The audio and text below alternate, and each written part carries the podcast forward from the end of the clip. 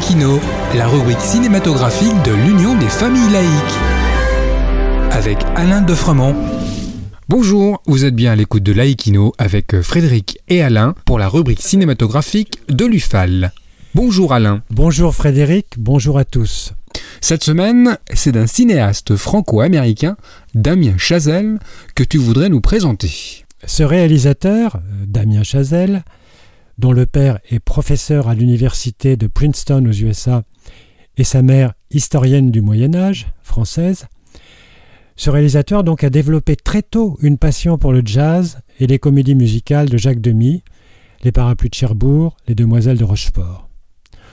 On retrouve ses passions dans ses dernières réalisations, Whiplash et La La Land, en attendant la sortie en janvier de Babylone, qui nous plonge dans l'univers d'Hollywood en 1920, alors que le cinéma est en pleine mutation entre le muet et le parlant. De quoi parle White Splash C'est l'histoire d'Andrew, jeune batteur de jazz de 19 ans, qui intègre le prestigieux conservatoire Schaffer de New York.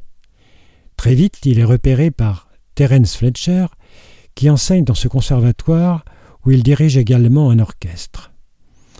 Rapidement, Fletcher va pousser le jeune homme dans ses limites alternant congratulations et injures et allant jusqu'à le harceler. Andrew, sous la domination de son mentor, va tenter de s'en libérer, mais à quel prix? La tension musicale et la tension psychologique emportent complètement les amateurs de jazz comme les néophytes. Faisant partie de ces derniers, j'avoue avoir été captivé par ce film admirablement réalisé. Et La La Land?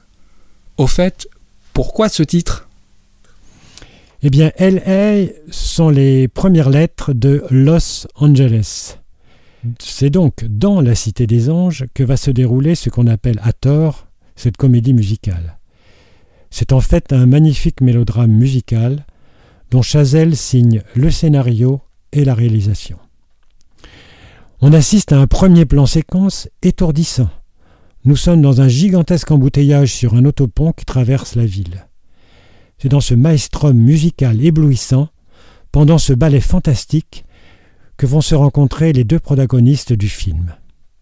Elle, c'est Mia, serveuse dans une cafétéria, qui passe des auditions pour devenir comédienne. Lui, Sébastien, est employé comme pianiste ambianceur dans un restaurant de la ville. Passionné de jazz, il va refuser un soir de jouer les chants de Noël imposés par le propriétaire du bar, qui va alors le licencier sur le champ. C'est à cette occasion que va naître une relation houleuse entre Sébastien et Mia.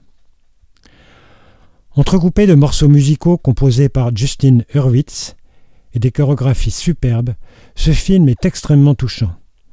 On y retrouve la touche de Jacques Demy, dont Daniel Chazelle s'inspire avec brio. C'est un vrai régal. Merci Alain.